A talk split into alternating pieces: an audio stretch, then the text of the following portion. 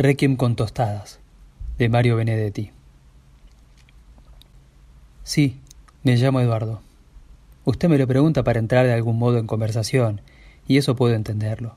Pero usted hace mucho que me conoce, aunque de lejos, como yo lo conozco a usted, desde la época en que empezó a encontrarse con mi madre en el café de la Rañaga y Rivera, o en este mismo. No crea que los espiaba. Nada de eso. Usted a lo mejor lo piensa, pero es porque no sabe toda la historia. ¿O acaso mamá se la contó?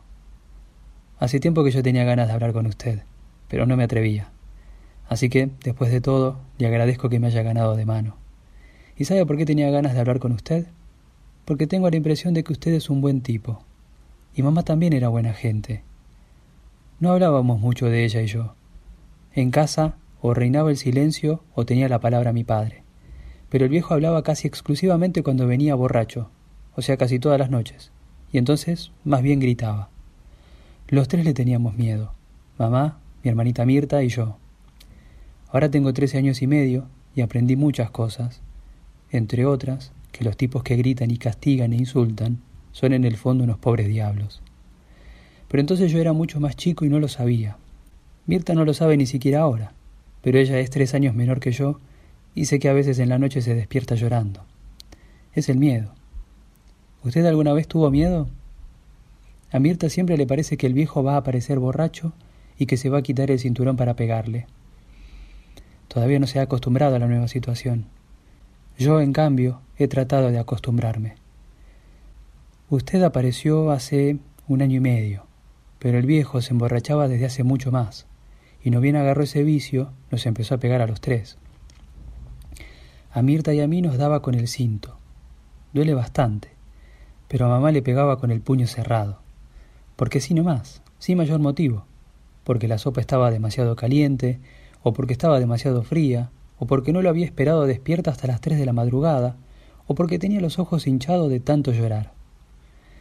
Después, con el tiempo, mamá dejó de llorar. Yo no sé cómo hacía, pero cuando él le pegaba, ella ni siquiera se mordía los labios, y no lloraba, y eso al viejo le daba todavía más rabia. Ella era consciente de eso, y sin embargo prefería no llorar. Usted conoció a mamá cuando ella había aguantado y sufrido mucho, pero solo cuatro años antes, me acuerdo perfectamente, todavía era muy linda y tenía buenos colores. Además era una mujer fuerte. Algunas noches, cuando por fin el viejo caía estrepitosamente y de inmediato empezaba a roncar, entre ella y yo lo levantábamos y lo llevábamos hasta la cama. Era pesadísimo, y además aquello era como levantar a un muerto. La que hacía casi toda la fuerza era ella. Yo apenas si me encargaba de sostener una pierna, con el pantalón todo embarrado y el zapato marrón con los cordones sueltos.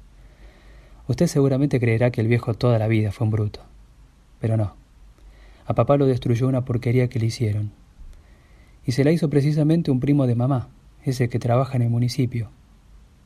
Yo no supe nunca en qué consistió la porquería, pero mamá disculpaba en cierto modo los arranques del viejo porque ella se sentía un poco responsable de que alguien de su propia familia lo hubiera perjudicado en aquella forma.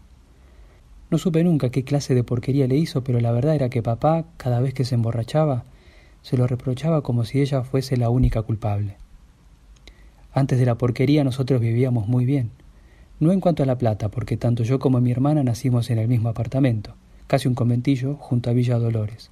El sueldo de papá nunca alcanzó para nada, y mamá siempre tuvo que hacer milagros para darnos de comer y comprarnos de vez en cuando alguna tricota o algún par de alpargatas. Hubo muchos días en que pasábamos hambre, si viera qué feo es pasar hambre, pero en esa época por lo menos había paz. El viejo no se emborrachaba, ni nos pegaba, y a veces hasta nos llevaba la matiné, algún raro domingo en que había plata. Yo creo que ellos nunca se quisieron demasiado. Eran muy distintos, Aún antes de la porquería, cuando papá todavía no tomaba, ya era un tipo bastante alunado. A veces se levantaba al mediodía y no le hablaba a nadie, pero por lo menos no nos pegaba ni la insultaba a mamá. Ojalá hubiera seguido así toda la vida. Claro que después vino la porquería y él se derrumbó y empezó a ir al boliche y a llegar siempre después de medianoche, con un olor a grapa que apestaba. En los últimos tiempos todavía era peor, porque también se emborrachaba de día y ni siquiera nos dejaba ese respiro. Estoy seguro de que los vecinos escuchaban todos los gritos, pero nadie decía nada, claro, porque papá era un hombre grandote y le tenían miedo. También yo le tenía miedo, no solo por mí y por Mirta, sino especialmente por mamá. A veces yo no iba a la escuela, no para hacer la rabona, sino para quedarme rondando la casa, ya que siempre temía que el viejo llegara durante el día, más borracho que de costumbre, y la moriera a golpes. Yo no la podía defender. Usted ve lo flaco y menudo que soy, y todavía entonces lo era más, pero quería estar cerca para avisarle a la policía. ¿Usted se enteró de que ni papá ni mamá eran de ese ambiente?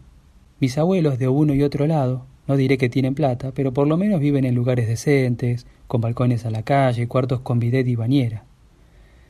Después que pasó todo, Mirta se fue a vivir con mi abuela Juana, la madre de mi papá, y yo estoy por ahora en casa de mi abuela Blanca, la madre de mi mamá. Ahora casi se pelearon por recogernos pero cuando papá y mamá se casaron ellas se habían opuesto a ese matrimonio. Ahora pienso que a lo mejor tenían razón, y cortaron las relaciones con nosotros. Digo nosotros porque papá y mamá se casaron cuando yo tenía seis meses. Eso me lo contaron una vez en la escuela, y yo le reventé la nariz al Beto, pero cuando se lo pregunté a mamá ella me dijo que era cierto. Bueno, yo tenía ganas de hablar con usted, porque no sé qué cara va a poner. Usted fue importante para mí, sencillamente porque fue importante para mi mamá. Yo la quise bastante, como es natural, pero creo que nunca podré decírselo. Teníamos siempre tanto miedo que no nos quedaba tiempo para mimos. Sin embargo, cuando ella no me veía, yo la miraba y sentía no sé qué, algo así como una emoción que no era lástima, sino una mezcla de cariño y también de rabia por verla todavía joven y tan acabada, tan agobiada por una culpa que no era suya y por un castigo que no se merecía. Usted a lo mejor se dio cuenta, pero yo le aseguro que mi madre era inteligente.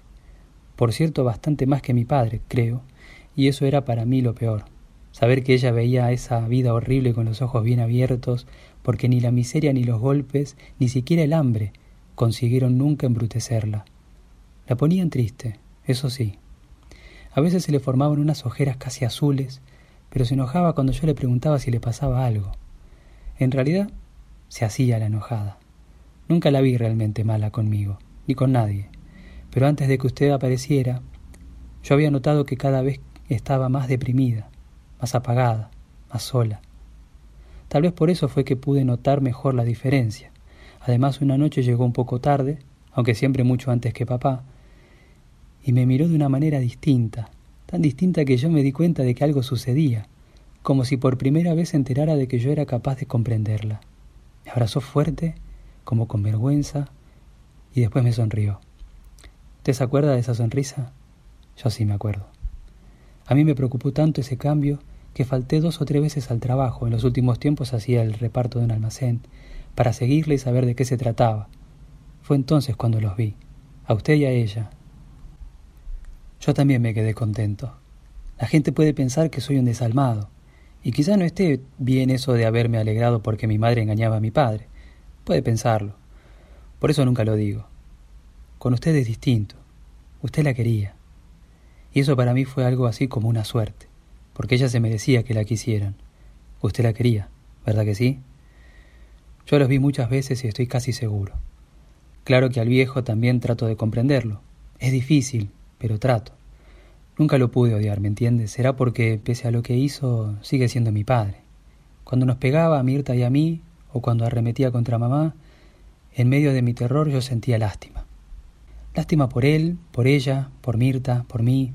También la siento ahora, ahora que él ha matado a mamá y quién sabe por cuánto tiempo estará preso.